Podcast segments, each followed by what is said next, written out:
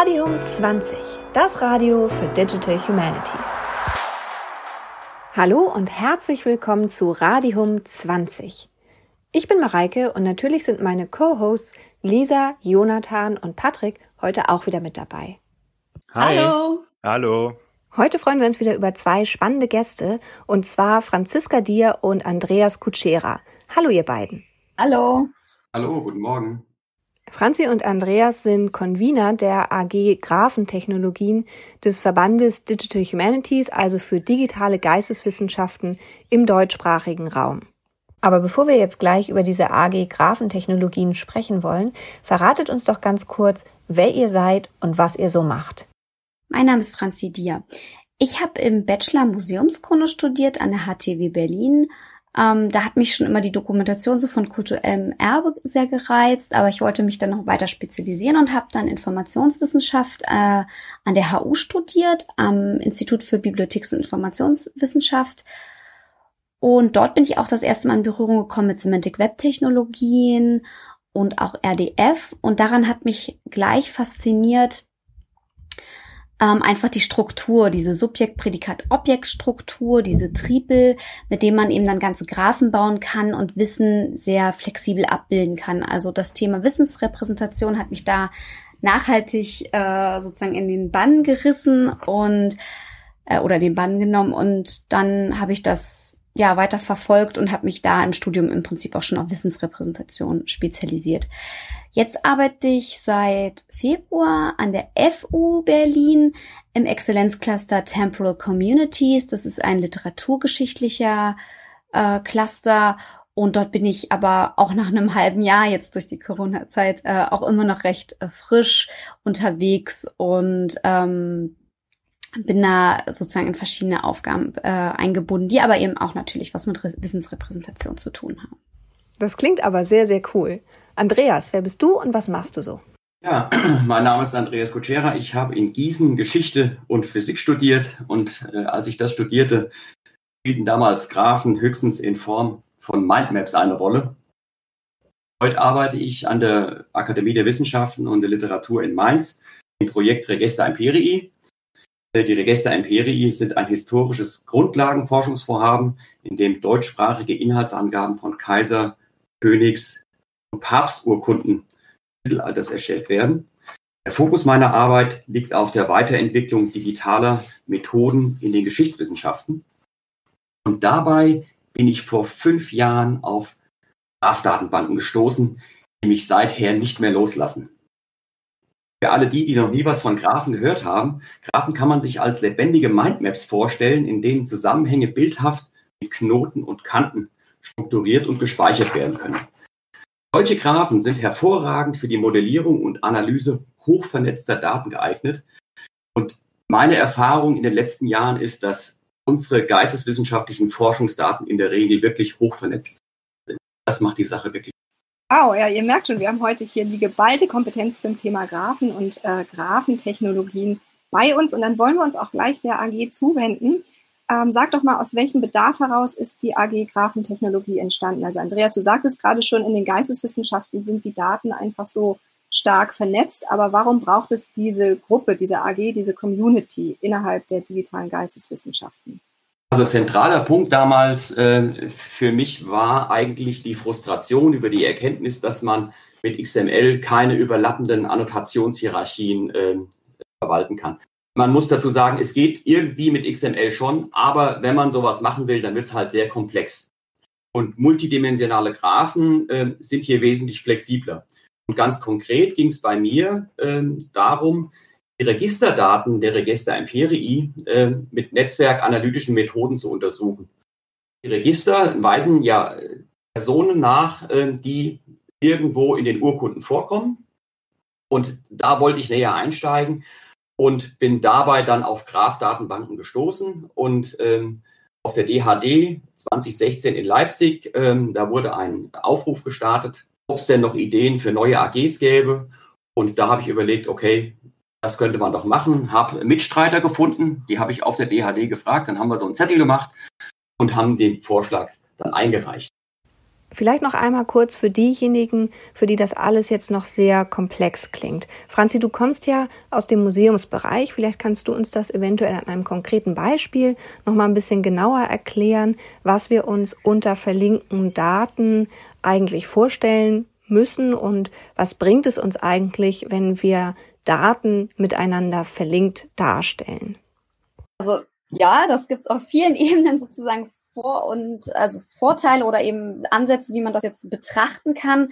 Also was man auf jeden Fall sagen kann, ist, dass wir in, in den historischen ausgerichteten Wissenschaften oder eben auch gerade in allen Geisteswissenschaften eigentlich damit ähm, Personen, Orten, Zeiten, Ereignissen und Objekten, Werken, äh, Dingen sozusagen zu tun haben, die irgendwie in Relation äh, zueinander stehen. Und man kann sich ganz gut vorstellen, wie man halt einfach Aussagen bastelt. Also, dass man halt, ne, dass ein, ein, eine Person beispielsweise ein Objekt gekauft hat oder auch einfach hergestellt hat, gemalt hat. Und diese Struktur eben in Subjekt, Prädikat, Objekt, ähm, was sozusagen dann auch die Knoten sind und ins, dazwischen habe ich eben diese Kante, die eben diese Relation bildet. Und das fühlt sich einfach schon in der Modellierung sehr natürlich an, ähm, quasi einen Satz zu bauen aus dem, aus dem Forschungsgegenstand, statt es sozusagen hm, vielleicht in eine Tabelle einzutragen, wo es einfach nur so eine Zeile ist. Also und, und eben dieser semantische Zusammenhang nicht da ist. Und das ist halt ähm, ja, das Tolle, was man halt mit RDF und überhaupt dann halt auch mit anderen Graphen, Property Graph, Datenbanken oder so halt eben machen kann, dass man eben diese semantische Relation herstellt. Also die Kante ist quasi benannt mit einer, ja, und hat eben eine eigene Identität und das ist halt anders, als wenn man ein Datum quasi nur in eine, in, ein, äh, in eine alte, in eine Zeile halt reinschreibt, beispielsweise in einer Tabelle. Ähm, und im Gegensatz nochmal zur XML, was ja ein hierarchisch aufgebautes äh, Dateiform oder was heißt Dateiformat, also Auszeichnungsformat ist, ähm, hat man eben dieses Pro Problem oder eben die Komplexität, ähm, dieser, dieses hierarchische Prinzip komplett durchzuziehen. Und Graphen funktionieren da halt flexibler. Also sie können hierarchisch sein, aber sie sind halt auch polyhierarchisch aufbaubar und dadurch eben wesentlich flexibler in der, ja, in der Anwendung und man kann eben auch überlappende Strukturen besser abbilden. Also ich, ich finde das Bild mit den Tabellen, ähm, finde ich sehr gut. Wir kennen alle äh, als digitale Geisteswissenschaftler die traditionelle Excel-Tabelle, die ja oft am Anfang einer Forschungsarbeit steht, mit der man erstmal Daten sortiert. Und ähm, das Interessante bei, bei Graph-Datenbanken ist es eben dann, dass ich im Prinzip ähm, jeden Teil in jeder, jeden, jeden Teil der Tabelle zusätzlich noch verknüpfen kann. Äh, und zwar völlig frei, ohne dass ich irgendwelche anderen Hierarchien verletzen muss. Und das bringt die Flexibilität äh, rein. Man muss aber schon dazu sagen, Ausgangspunkt äh, für solche Graph-Datenbankenanalysen, also wenn ich meine Daten anlege, ist es immer noch die ganz traditionelle Tabelle. Ähm, Andreas, du hast gerade gesagt, äh, 2016 in Leipzig war der Startschuss. Ähm, wie genau hat sich die AG denn formiert? Also ähm, welche, welche Ziele habt ihr euch gesetzt? Welche Mission äh, steht hinter der AG? Ähm, und auf der anderen Seite dann als zweite Frage noch, ähm, warum habt ihr eine DAD AG gegründet? Ähm, hätte man das in einer anderen Struktur lösen können oder was, was ist der Vorteil, den ihr da dran gesehen habt, euch so einem Verband anzuschließen? Am Anfang stand eigentlich die Lust am Experiment, Experimentieren im Vordergrund. Ähm, ich habe mit den Kolleginnen und Kollegen auf der DHD gesprochen, die waren bereit, das zu unterstützen. Und äh, da gibt's noch gab es noch ein kleines Problem. Ich musste nämlich vor der Hauptversammlung abreisen. Und da hat mein Kollege Thorsten Schrade gesagt, okay, ähm, das muss aber vorgetragen werden auf der Hauptversammlung. Und ähm, da hat er gesagt, ach komm her, stell dich hin, ich mache einen Film mit dem Handy und dann äh, zeigen wir den Film. Und so wurde dann äh, das auf der, der, der Film auf der Hauptversammlung äh, abgespielt und dann wurde das auch genehmigt. Ähm, das war wirklich ganz interessant. Ähm, das erste Ziel äh, der AG war eigentlich erstmal überhaupt zusammenzukommen und irgendeine Struktur zu finden. Äh, Planung, wie es dann weitergehen könnte, das kam erst später. Ähm, und das sich dann anschließende wichtigste Ziel war eigentlich die Etablierung ähm, einer Graph-Konferenz, äh, wo man sich ganz konkret äh, mit äh, Graphentechnologien beschäftigen kann. Warum wir gerade äh, eine AG im Rahmen des DHD gegründet haben, naja gut, der DHD ist die zentrale Plattform für den Austausch äh, in den digitalen Geisteswissenschaften und ähm, er bietet eben ein sehr gutes Dach. Ähm, man hat äh, auf der Website ein wenig Platz, um die AG vorzustellen. Man bekommt eine Mailingliste ähm, und das sind einfach sehr, sehr gute Rahmenbedingungen, um sich zur Zusammenarbeit zusammenzufinden. Franzi, wie bist du denn dazu gekommen? Auch direkt 2016 schon? Nee, noch nicht. Ähm, Andreas hat mich äh, erst später angeworben, sozusagen. Und zwar das, ich glaube 2018, als ich meine, ich hätte auch einen Vor ich hatte einen Vortrag im, im, äh, bei der Graf-Konferenz 2018 ähm, mit dem ähm, Projekt äh, Wörterbuch des klassischen Maya. Und wir haben da, arbeiten da eben auch äh, oder haben da sehr viel auch mit Graph-Technologien und eben RDF-basierten Modellierungen gearbeitet. Und ähm, genau, nach dem Vortrag, glaube ich, sind wir irgendwie ins Gespräch gekommen und Andreas war dann so, ja, willst du mich mitmachen? Hier, das ist doch toll, was ihr da macht. Und das kann er ja sehr gut, einen dazu begeistern und sozusagen reinholen. Ähm, genau, und seitdem bin ich im Prinzip involviert. Ja, vielleicht noch zu DHD auch, ne? Also eben man neben der Webseite und so, man hat natürlich auch Möglichkeiten, ähm, das kann Andreas vielleicht auch noch besser ausführen. Also, ne, dass, dass der DHD-Verband, dass man schon auch äh, Unterstützung bekommt, auch, äh, also jetzt nicht nur so organisatorisch, dass man eben sagt, okay, hey, ihr habt einen Platz auf eure Mailingliste, aber auch äh, monetäre Unterstützung. Also wir hatten, äh, glaube ich, zu unserem Workshop beispielsweise, ne, für den Text as Graph Workshop, ähm, aber da bist du besser drin in den Finanzen, da kennst du dich besser aus, Andreas, vielleicht kannst du das. Ja, äh, der DHD-Verband, der hat ein, ein spezielles Budget, äh, um die Arbeiten der AGs zu unterstützen und ähm, ist da relativ frei, wie das Geld ausgegeben werden kann. Und dann stellt man einen Antrag beim Vorstand und der wird dann relativ schnell bearbeitet. Äh, und das hat erstaunlich gut funktioniert. Wir haben zum einen diesen Workshop, da haben wir die Reisekosten für Studierende finanziert. Ähm, wir anderen haben das alles aus unserem normalen Budget bezahlt, aber ich meine, für Studierende ist das ja auch eine äh, Herausforderung, eine finanzielle Herausforderung. Und da haben wir dann äh, die Leute unterstützt mit äh, den Reisekosten. Und dann äh, bei der Publikation des, ähm, des Bandes, äh, des Tagungsbandes für die Graf-Tagung 2018 ähm, hat der DAD-Verband eine Hilfskraft bezahlt, die bei den Satzarbeiten geholfen hat. Und das war unheimlich hilfreich. Und das ist natürlich auch eine tolle Sache, stimmt. Ähm, also, dass die, dass die AG-Arbeit da so ähm, formlos unterstützt werden kann. Wow. Ja, das ist auf jeden Fall toll. Ähm, eine weitere Sache ist natürlich auch, warum nun gerade DHD, also eben Andreas hat ja auch schon gesagt, so ist der zentrale Community einfach für eben digitale Geisteswissenschaften und als AG Grafentechnologie in DHD-Verband sehen wir uns eben auch genau da. Also wir arbeiten natürlich auch mit technischen Hilfsmitteln, eben mit den Graftechnologien, aber der Fokus ist ganz klar auf jeden Fall die Geistes, also verschiedenste Ansätze eben in der geisteswissenschaftlichen Forschung. Und ähm, deswegen wäre es zum Beispiel jetzt eher seltsam, wenn wir uns eine AG von, von in der Informatik oder so wären, weil bei uns eben der Fokus nicht jetzt auf der Weiterentwicklung der Technologie selber, sondern eher darauf liegt, ähm, welche Einsatzpotenziale hat Technologie oder eben auch die verschiedenen Technologien, die es unter dem Deckmantel, also dem Dach sozusagen Grafentechnologien gibt.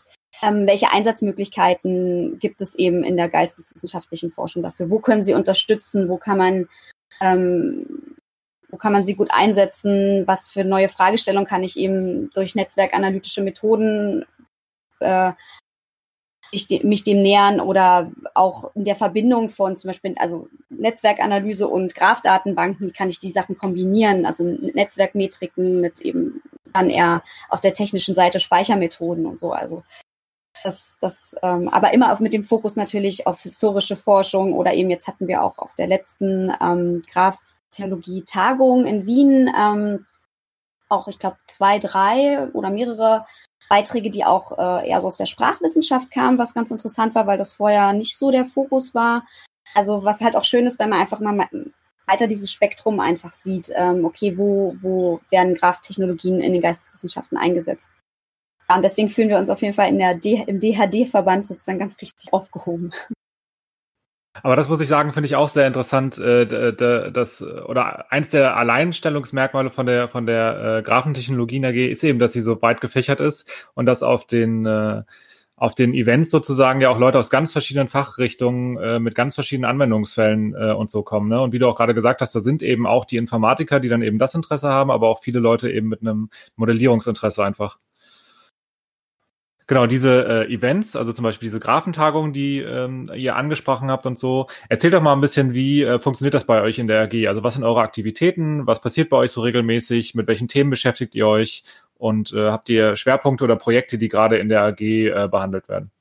Die, die Graftagung äh, jetzt seit 2017 jährlich äh, stattgefunden hat, die ist eigentlich so äh, das zentrale Element der, der AG-Arbeit. Ähm, die Herausforderung ähm, in so einer AG ist es ja, dass das für alle ehrenamtlich ist und dass das zu der normalen Arbeit noch hinzukommt. Ähm, und das hat mich eigentlich dazu bewogen, äh, etwas zu machen, äh, wo die Leute so viel wie möglich zurückbekommen, äh, wenn sie sich engagieren. Und der Vorteil bei so einer Konferenz ist eben, dass wir, ähm, dass die Leute Papers einreichen, die werden dann begutachtet können dann vorgetragen werden. Wir haben teilweise dann die Vorträge auch als Videos im Netz stehen. Äh, und wir bemühen uns, äh, soweit möglich, die Beiträge der Graf-Tagungen in äh, Konferenzbänden zu veröffentlichen. Und das ist für die Leute natürlich auch interessant, weil dann haben sie was für ihre Publikationsliste. Ähm, und das hat sich eigentlich als ganz gut herausgestellt. Ähm, Seit 2017 findet die Graf-Konferenz statt. Ähm, das Programmkomitee hat sich jetzt nach und nach äh, erweitert. Ähm, inzwischen sind wir, glaube ich, Franzi, korrigiere mich, fünf Leute, ja, äh, aus Niederlanden, äh, Joris van Zunder, dann die Tara Andrews aus Wien und ähm, die Franzi, dir und der Thomas Eva aus Leipzig und dann noch ich. Und das ist eigentlich eine, eine ganz gute Entwicklung aus meiner Sicht, weil äh, zum einen wir immer einen guten Einblick kriegen, äh, wie der aktuelle Stand in dem Gebiet ist, äh, auch einen qualitativ hochwertigen Einblick äh, über die Beiträge auf den Grafkonferenzen und die Leute, die kommen und vortragen, haben dann aber auch die Möglichkeit, äh, die Sachen zu publizieren. Und wir sind jetzt gerade dabei, ähm, die äh, Tagungsbände der Graf-Tagungen 2019 und 2020 ähm, vorzubereiten und das soll dann auf äh, WS äh, publiziert werden. Das heißt, das ist quasi sehr ähm, äh, community-offen. Ne? Also andere AGs äh, treffen sich ja quasi intern mit ihren AG-Mitgliedern und bereden dann ähm, die Tagungspunkte und so. Aber bei euch ist es eher so, dass ihr diese Events macht und Leute von außen äh, einladet und so äh, eben quasi ständig Bewegung ist in der AG und in der Projektlandschaft und es einfach getrieben ist von dem, was die Leute auf diese Events mitbringen dann sozusagen. Ja, also die, die AG ist sehr, sehr offen organisiert. Äh, wir haben ähm, eine ziemlich große Mailingliste. Ähm, und ähm, wenn man dann Fragen hat, schickt man die einfach in die, in die Mailingliste rein. Aber der Kontakt ist eher lose. Also es ist jetzt nicht so, dass wir da äh, regelmäßig mit allen Leuten, die auf der Mailingliste sind, äh, Treffen organisieren, sondern ich glaube, da ist zwischen den Leuten unheimlich viel Kontakt, die auf der Mailingliste drauf sind. Wenn irgendwelche Probleme sind, die zu lösen sind, technischer Art oder organisatorischer Art, dann schließen die sich einfach kurz. Also es ist eher ähm, ein loses Netzwerk, wenn man so sagen will, äh, als äh, eher ein loses Netzwerk als so eine kleine Gruppe, die sich äh, äh, immer, immer wieder trifft. Wir haben natürlich immer die AG-Treffen auf der DHD-Tagung und ich habe jetzt gerade gehört, dass äh, auf der nächsten DHD-Tagung da extra ein Slot vorgesehen ist für die ganzen ähm, AG-Treffen und dass die AGs auch selbst Veranstaltungen organisieren können. Und da werden wir uns demnächst dann ähm, kurz schließen. Da haben wir aber jetzt auch schon einen Aufruf auf der Mailingliste gestartet, wenn es da Ideen gibt. Also was die AG Grafentechnologie auch vielleicht ein bisschen unterscheidet von anderen AGs von der DHD, ist, dass wir nicht eine so konkrete Aufgabenstellung haben, die wir jetzt quasi in der AG versuchen zu bewältigen. Also so eine Aufgabe, wo wir irgendwie sagen, ja, das wollen wir bis dann und dann irgendwie los, äh, gelöst haben oder das wollen wir angehen. Wir haben jetzt so ein, ein ganz konkretes Problem, was wir beackern. Ähm, sondern das Ziel ist eigentlich wirklich einen Überblick über die Graphentechnologien zu geben und eben über die Einsatzmöglichkeiten in der geisteswissenschaftlichen Forschung und dabei eben auch so ne, das breite Spektrum aufzuzeigen ähm, und eben versuchen, so ein, eben so ein loses Netzwerk äh, zu bilden für Leute, die eben Anlaufpunkte da haben, die irgendwie sagen können, okay, hier, ich benutze äh, Graphentechnologien in meiner Forschung, möchte dazu eben einen Ort haben, wo, wo ich eben die Forschung auch äh, dementsprechend präsentieren kann. Ähm, aber auch ähm, mich natürlich austauschen kann, Möglichkeiten habe, eben Leute anzusprechen und zu sagen, äh, ich arbeite irgendwie da und damit und habe jetzt da und die und die Probleme. Wie ist denn das bei euch? Benutzt ihr die Technologie auch? Oder ich habe hier die und die Idee, wie man einen bestimmten Ansatz verfolgen kann. Also es ist eher so ein Austauschnetzwerk und eben durch die, gerade auch durch die Tagung, ähm, diesen Überblick, Überblickscharakter über die Technologien und die Einsatzgebiete, wo man auch wirklich merkt über die Jahre, wie sich ähm, verändert, beziehungsweise auch breiter aufgestellt ist oder auch in verschiedenen Disziplinen auch aufgestellt ist oder eben auch ganz neue Ansätze kommen, wo es am Anfang eher so, ja, ich benutze so eine Graph-Datenbank, also was die Datenbank fokussiert, ähm, je nachdem, wie wir natürlich auch die Schwerpunkte setzen, ne? eher modellierungsspezifische Aspekte. Dann aber auch ganz interessant, arbeiten die Leute eher mit Ontologien oder ähm, geht es eher um Metrik, äh, also metrische Ansätze, die dann eher so aus der Netzwerkanalyse kommen. Also sehr, sehr spannend auf jeden Fall. Und deswegen verstehen wir uns nicht so als so diese eine Aufgabe, die wir irgendwie in der AG beackern und, und äh, angehen. Also das kommt natürlich auch mal vor, aber ist nicht jetzt so, nicht so der Fokus quasi. Wenn ich denn jetzt äh, anfange, mich mit Graph-Datenbanken zu beschäftigen oder beziehungsweise eigentlich mit Graph-Technologien, weil davon haben wir jetzt die ganze Zeit geredet, womit würde ich denn zum Beispiel anfangen? Also was wäre euer Rat? Wo würde ich meinen ersten, meinen ersten äh, Step setzen? Wäre das direkt die volle Graph-Datenbank oder ähm, und, und welche Buzzwords muss ich im Prinzip suchen, um mich da ein bisschen schlauer zu machen? Also ich glaube, das erste, als allererstes muss man sich bewusst sein, äh, welche Herausforderungen man eigentlich lösen will. Und ob dann äh, Graph-Datenbanken ein Baustein bei der Lösung der Forschungsfrage sein können. Und dann würde ich als nächstes empfehlen, auf äh, der Webseite der AG, ähm, die ist auf Hypothese, graphtechnologien.hypothese.org. Da haben wir Basisliteratur gesammelt, Blogbeiträge äh, von verschiedenen Leuten ähm, und Blogbeiträge, die sind teilweise sehr detailliert und dann kann man das einfach selbst zu Hause nachbauen und kann dann versuchen, die Beispiele, die in den Blogbeiträgen dargestellt werden, auf das eigene Forschungsproblem äh, ja, anzupassen, um dann zu schauen, wie es funktioniert. Und äh, wenn es dann hakt, dann fragt man die Mailingliste. Ja, und da findet sich in der Regel jemand, der dann äh, eine Antwort weiß und weiterhelfen kann. Jetzt habt ihr ja auch schon ganz viel von verschiedenen Aktivitäten erzählt und dass ihr ja auch als AG ein richtiges Netzwerk, ein dynamisches Netzwerk an Mitgliedern seid. Und wenn ich richtig gerechnet habe, habt ihr ja nächstes Jahr euer fünfjähriges AG-Jubiläum. Das ist ja auch schon ganz beachtlich. Äh, und mich würde interessieren, wie hat sich denn die AG im Laufe der Jahre verändert? Also gab es Veränderungen, was die Mitgliederzahlen betrifft, Zuströme etc.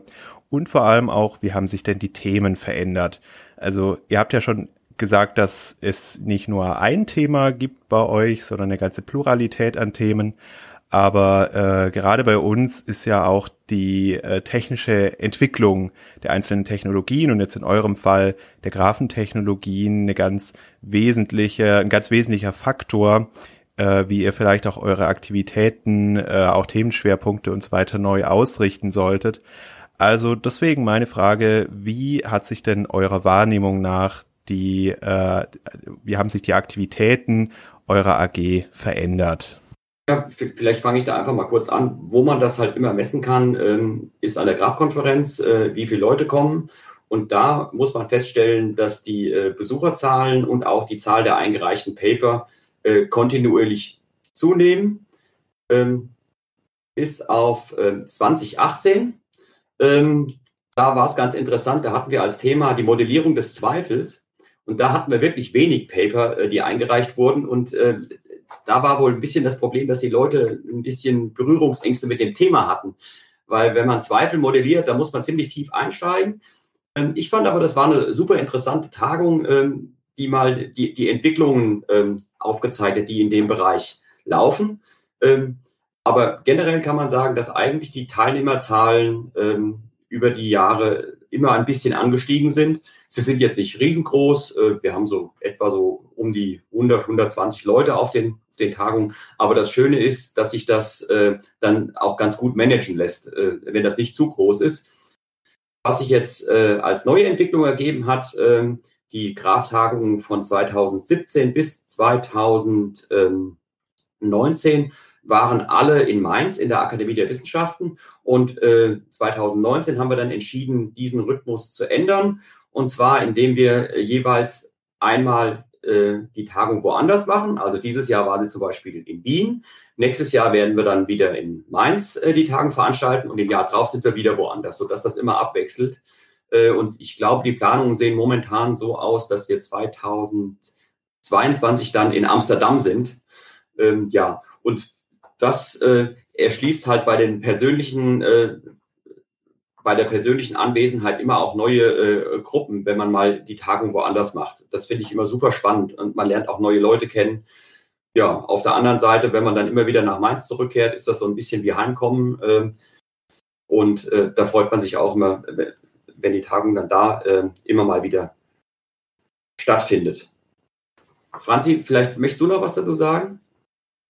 Ja, was so Schwerpunktveränderungen betrifft, also man kann schon sagen, dass wir auch eben als AG mal fokussiert bestimmte Themen rausgreifen. Und da ist uns vielleicht insbesondere auch zu sagen, dass äh, den internen AG-Workshop, den wir hatten ähm, 2018. Und zwar haben wir uns da ganz fokussiert äh, für Text as a Graph interessiert. Und also um genau diese Probleme mal zu besprechen, okay, Annotation im Graphen, also von Text im Graphen, was gibt's da für Möglichkeiten, was gibt's da für Ansätze und haben uns da halt intern ausgetauscht. Ähm, da waren eben auch Tara Andrews dabei, äh, der Thorsten Wübiner, Thorsten Pollatz, ähm, Max Singer im Göttingen.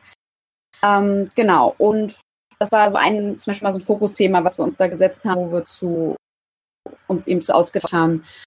Ähm, dann haben wir 2019 auf der DHD ja wieder so ein allgemeineres eher Community-Format äh, auch gemacht, dass wir ein Open Graph Space haben wir es genannt veranstaltet. Also im Prinzip so eine Art Barcamp. Auch darum ging eben auch auch ne, von, von, sag mal, von Interessierten, die jetzt vielleicht noch nicht so viel mit Graftechnologien zu tun haben in ihrer Forschung, bis hin zu Spezialisten quasi eben auch einen Austausch machen und ähm, alle möglichen Fragen eben gestellt werden können, alle möglichen Themen in, ins Auge genommen werden können. Und das war, fand ich sehr, also wir hatten, glaube ich, so knapp 30 äh, Teilnehmer, meine ich, bei dem äh, Open Graph Space auf der DHD. Und es war wirklich interessant, weil man auch ähm, also viel, es waren vor allen Dingen viele äh, Interessierte auch dabei, die mit Graftechnologien noch nicht so viel in Berührung gekommen sind. Und es waren wirklich sehr interessante Gespräche und interessante Fragestellungen, ähm, wo man einfach gemerkt hat, so ja, okay, die Leute sind interessiert, merken irgendwie ja mit den Technologien, die sie vielleicht jetzt gerade haben, ähm, gibt es vielleicht so ein paar Probleme, die man nicht so gut lösen kann.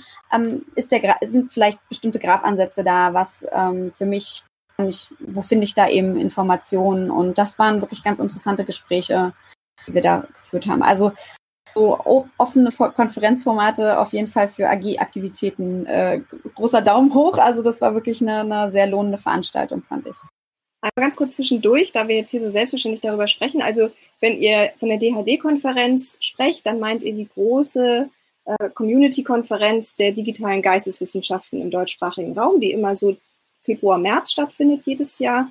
Und wenn ihr von der Graph-Datenkonferenz sprecht, dann ist das eure AG äh, initiierte Konferenz. Und die ist immer wann? Die ist meistens im, im Januar. Also wir hatten bisher immer Termine im, im Januar, weil da noch nicht, noch nicht so viel los ist. Das, die große Herausforderung ist es ja, Termine zu finden, wo die Leute alle können. Ähm, und das ist wirklich knapp übers Jahr gesehen. Ähm, Deswegen hatten wir die immer sehr früh im Januar gemacht. Dieses Jahr ging es aufgrund der räumlichen Situation in Wien leider nicht so früh. Da war sie dann, äh, ich glaube, in der zweiten Februarhälfte. Also sie ist in der Regel äh, vor der großen DHD-Konferenz. Ja, also ihr hattet ja jetzt auch erwähnt, dass ihr äh, für die für eure Graf-Konferenz durch die Städte mittlerweile so ein bisschen wechselt, also jedes zweite Jahr alterniert. Und äh, ich meine, Wien und Amsterdam äh, jetzt als Beispiele sind ja jetzt nicht direkt die schlechteste Auswahl, äh, sage ich mal so. Äh, das kann ja durchaus auch ein Anreiz sein, äh, Mitglied der AG zu werden. Hm, vielleicht müsste ich auch mal Mitglied werden. ähm, ja, aber was mich an der Stelle auch nochmal interessieren würde, äh, wäre, könnt ihr da, wenn ihr auch ähm, dadurch auch den Anschluss an äh, äh, Graph-Communities in anderen Städten und in anderen Ländern äh, herstellt, äh, könnt ihr da thematische Unterschiede feststellen? äh, wenn ihr da mit den Leuten redet? Also ähm, beschäftigen äh, sich die Leute mit, mit verschiedenen Dingen? Gibt es andere thematische, thematische Schwerpunkte oder schlagen sich alle mit denselben Problemen rum, egal wo man hinkommt? Also die, die ähm, thematische Ausrichtung ähm, der ähm, Graftagung, die wechselt eigentlich jährlich. Ähm, wobei wir immer so ein Thema ein bisschen in den Fokus nehmen, aber prinzipiell alle äh, Themen aus dem Bereich Grafentechnologien eigentlich äh, eingereicht werden können. Aber man versucht natürlich, das schon thematisch immer ein bisschen zuzuspitzen, um auch äh, so einen Bogen hinzubekommen, äh, der so eine, äh, ja, so eine Tagung dann framed quasi. Ähm, und wir sind jetzt gerade in der Diskussion, ähm, was denn die, ähm, ja, was, äh, was die Fragestellung für die, ähm, für die nächste Krafttagung dann im, im, in Mainz sein soll. Aber da äh, will ich noch nichts verraten. Das, das wird dann mit dem äh, Call for Papers, der wird wahrscheinlich im September kommen, ähm, äh, wird das dann veröffentlicht. Ja, bin ich mal gespannt.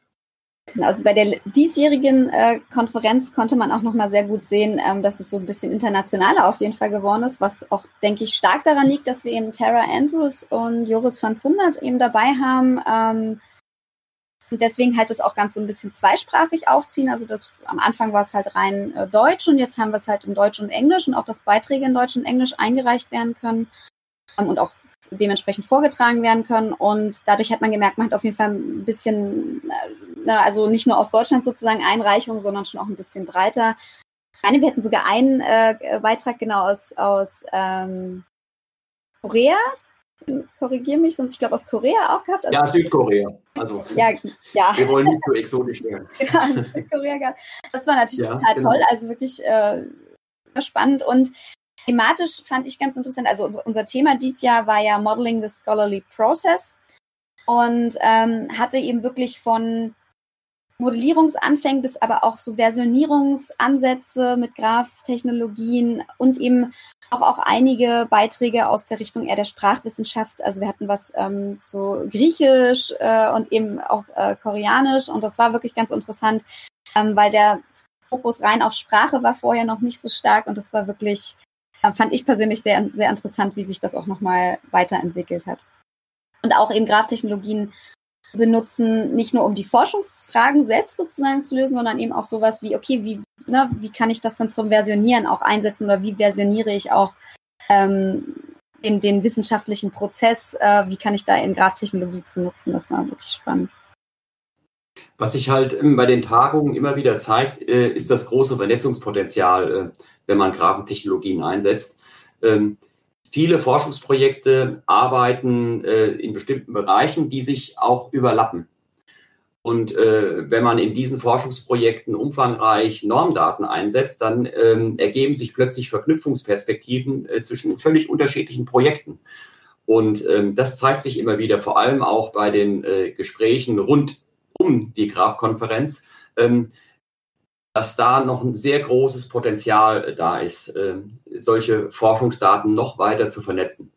Ähm, wir machen das bei den Register Empirigi gerade vor allem auch über die GND und Wikidata. Ähm, und das macht die Sache wirklich spannend, wenn man dann plötzlich merkt, dass das Projekt mit dem anderen verknüpft werden kann. Und wir können jetzt zum Beispiel bei den Register Empirigi äh, Informationen von den Germania Sacra äh, übernehmen und mit einbinden. Also das, das wird wirklich, das wird wirklich super spannend in den nächsten Jahren, äh, was sich, was sich da noch alles ergibt. Damit wären wir tatsächlich auch schon beim nächsten Thema. Ähm, wir haben jetzt ganz viel auch über eure Veränderungen innerhalb der AG gesprochen, die in den letzten fünf Jahren so passiert sind. Ähm, aber also wie ist, würdet ihr den aktuellen Stand auch in der Community irgendwie ähm, beschreiben? Habt ihr, habt ihr gemerkt, dass sich der Diskurs auch durch eure AG-Tätigkeit ein bisschen verändert hat? Also ich würde sagen, dass die Entwicklung so schnell geht, dass man überhaupt gar nicht feststellen kann, ob das jetzt an unserer Tätigkeit lag oder an der Weiterentwicklung der digitalen Geisteswissenschaften. Ähm, das geht im Moment so schnell äh, und manchmal wird man ja selbst von den Entwicklungen überholt und trifft dann Leute, äh, die schon ganz interessante Sachen gemacht haben und die hat man noch gar nicht gesehen vorher. Und äh, das ist also super spannend, aber ich würde jetzt nicht behaupten, dass, äh, äh, ja, ich würde jetzt nicht sagen, dass wir da, äh, ich könnte jetzt nicht benennen, was wir da konkret beigetragen haben. Wir versuchen das eben zu begleiten und den Leuten Hilfestellung zu leisten, indem wir die zusammenbringen, die sich gegenseitig helfen können. Franzi, hast du dazu noch eine Ergänzung? Ich glaube, Andres hat das sehr gut gefasst schon, ja, weil, ähm, ja, also ich stimme dir eigentlich komplett zu, genau.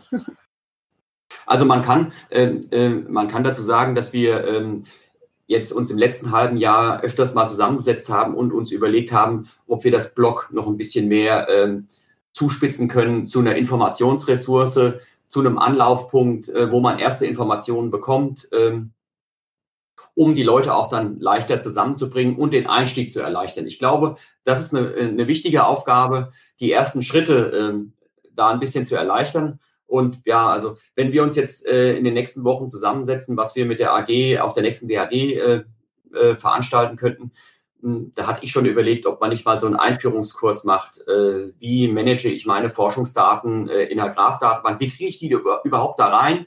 Und wenn man da so einen Workshop äh, organisiert, dann könnte man das ja auch so machen, dass die Leute dann äh, ihre eigenen Daten mitbringen können. Und dann setzt man sich eben so lange hin, bis sie drin sind. Ja, also, also in diese Richtung. Und man könnte dann überlegen, ob die Leute dann vielleicht ihre User Stories bei uns aufs Blog stellen, dass andere daraus auch wieder lernen können. Also sowas in, in die Richtung, glaube ich. Das könnte interessant sein. Eine sehr lebendige Plattform auf jeden Fall.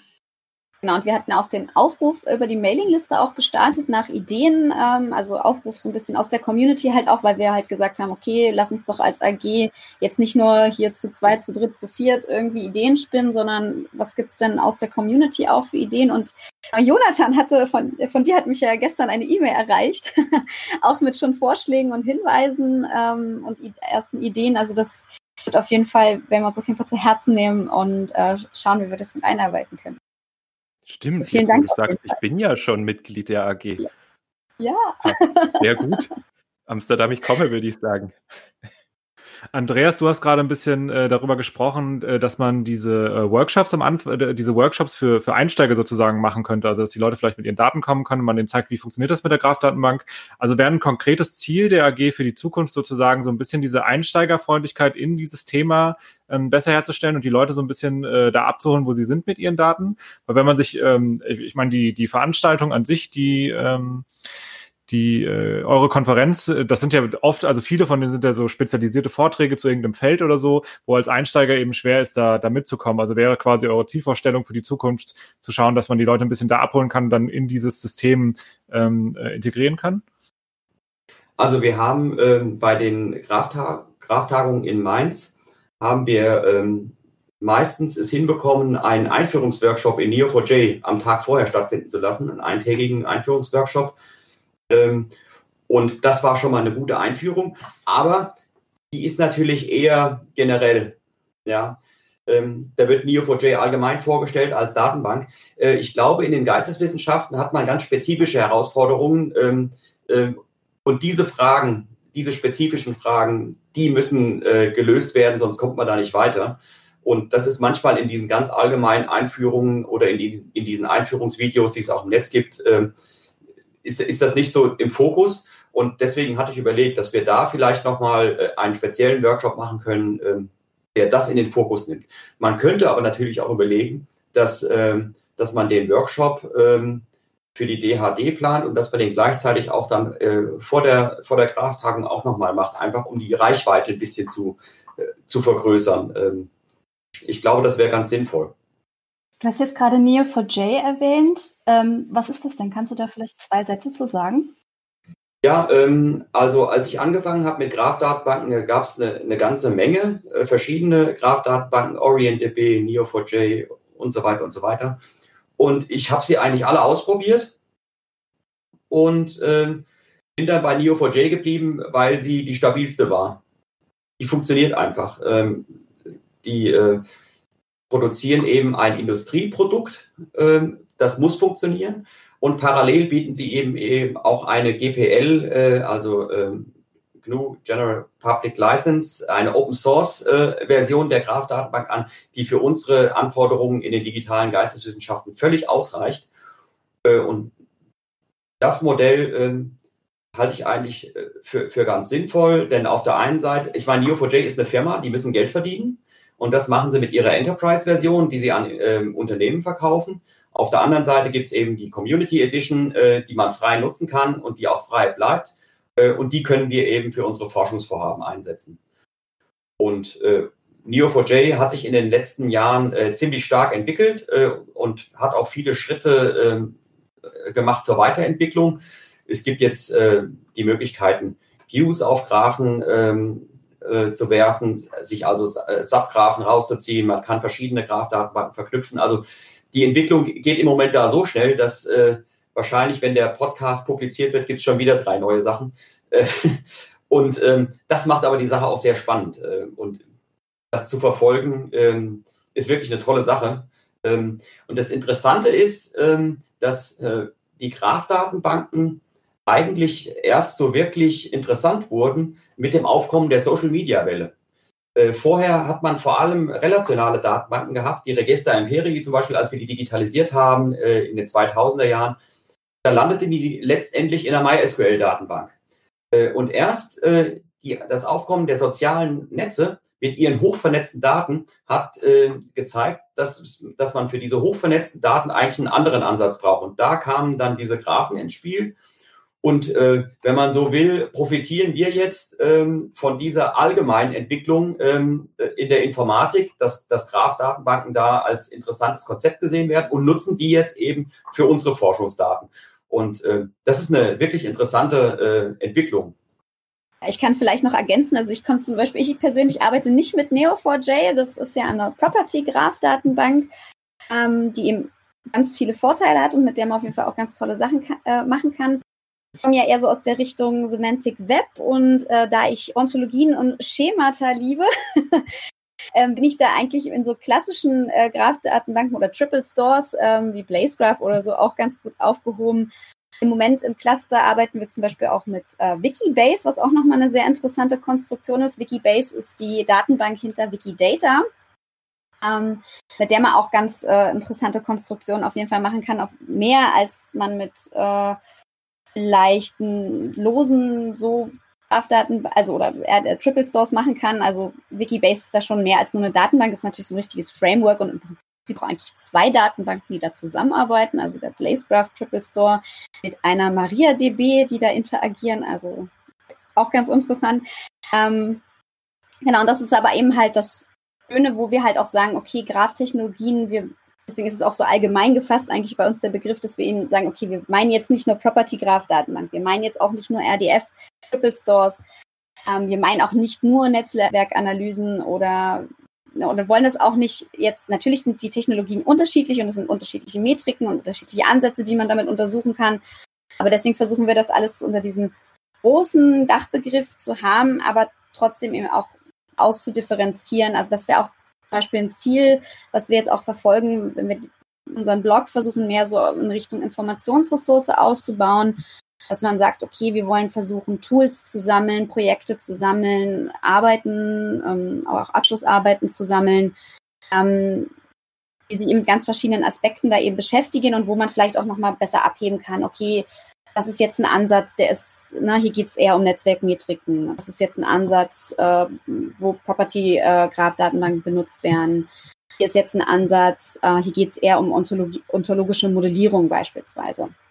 Also in die Richtung wollen wir auch wirklich versuchen, da den Block ein bisschen ähm, stärker aufzubauen, so dass man eben gerade als Newbie, sage ich mal, äh, Möglichkeit hat, erstmal auch einen Überblick zu finden, okay, Graph-Technologie, was ist denn eben gemeint? Und wie Andreas auch schon ganz gut äh, gesagt hat, meine Fragestellungen oder meine Daten sind irgendwie das und das, eben mein, mein Erkenntnisinteresse. Welche, welcher Ansatz passt denn hier jetzt ganz gut? Brauche ich eher irgendwie so eine Ontologie oder eigentlich bräuchte ich eher vielleicht ein bisschen eher einen quantitativen Ansatz, so Netzwerkmetriken, die ich da vielleicht ansetzen kann?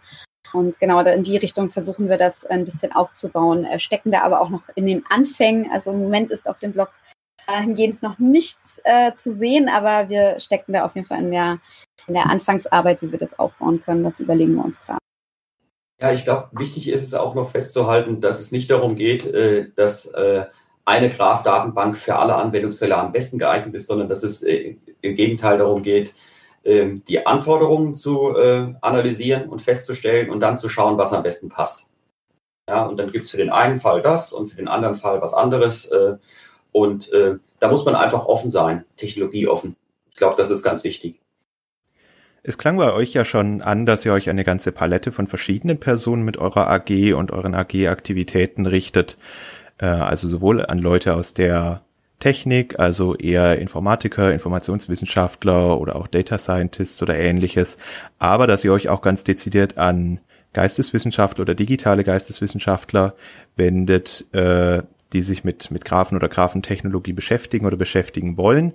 Hm, wenn ich mir jetzt vorstelle, ich bin ein Hörer dieser Folge und fand das mega spannend, was ihr erzählt habt, ähm, und würde auch gerne, würde auch gerne mitmachen. Was müsste ich denn ganz konkret machen, ähm, wenn, äh, wenn ich denn tatsächlich mitmachen wollte? Also, wie könnte ich mit euch in Kontakt treten? Ähm, wen müsste ich anschreiben?